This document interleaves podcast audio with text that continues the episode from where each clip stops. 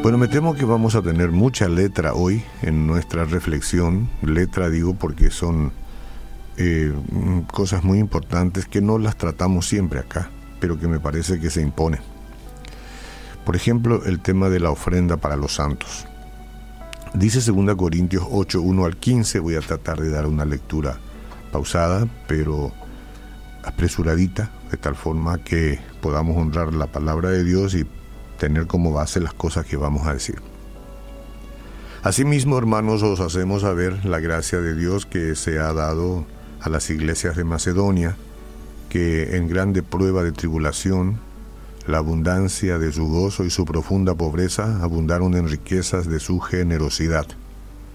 Pues doy testimonio de que con agrado han dado conforme a sus fuerzas y aún más allá de sus fuerzas, pidiéndonos con muchos ruegos que les concediésemos el privilegio de participar de este servicio para los santos, y no como lo esperábamos, sino que eh, a sí mismos se dieron primeramente al Señor y luego a nosotros por la voluntad de Dios, de manera que exhortamos a Tito para que tal como comenzó antes, asimismo acabe también entre vosotros esta buena obra. Por tanto, como en todo abundáis, en fe, en palabra, en ciencia, en toda solicitud y en vuestro amor para con nosotros, abundad también en esta gracia. No hablo como quien manda, sino para poner a prueba, por medio de la diligencia de otros, también la sinceridad de nuestro del amor eh, vuestro. Porque ya conocéis la gracia de nuestro Señor Jesucristo, que por amor a vosotros se hizo pobre, siendo rico, para que vosotros con su pobreza fueseis enriquecidos y en esto doy mi consejo, porque os conviene a vosotros que comenzasteis antes que no solo a hacerlo, sino también a quererlo desde el año pasado.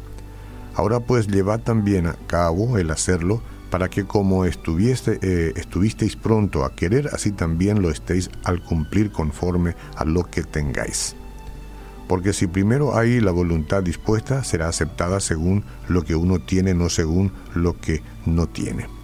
Porque no digo esto para que haya entre vosotros holgura y para vosotros estrechez, sino para que en este tiempo, con igualdad de abundancia, vuestra eh, abundancia vuestra supla la escasez de ellos, para que también la abundancia de ellos supla la necesidad vuestra, para que haya igualdad. Como está escrito, el que recogió mucho, no tuvo más, y el que poco, no tuvo menos. Bueno, hay que leerla con, con mayor pausa, ¿verdad? De cualquier manera, alguna reflexión siempre queremos aplicar a esto que tiene que ver con la generosidad.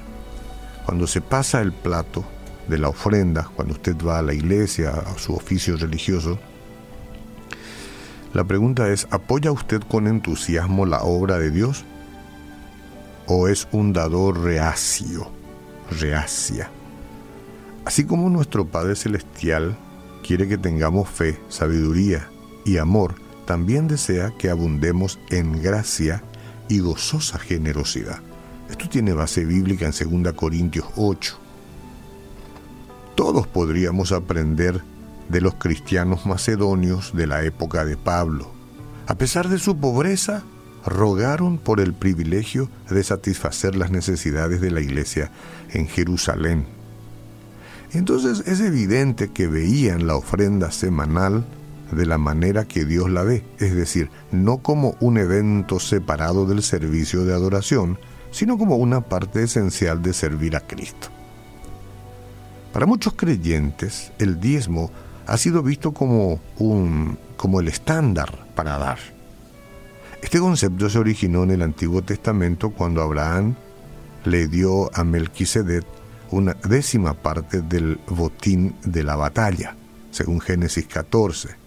El diezmo, que era un requisito de Dios para los israelitas, era como un impuesto nacional.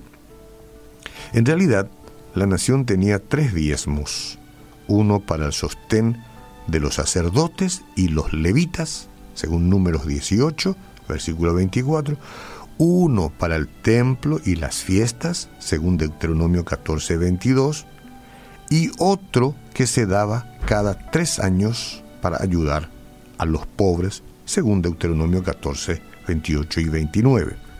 Hoy, bueno, hoy esto sería equivalente a nuestras ofrendas que sirven para pagar el salario de los pastores y del personal de la iglesia, proveer para el ministerio y el mantenimiento de la iglesia y ayudar a los necesitados.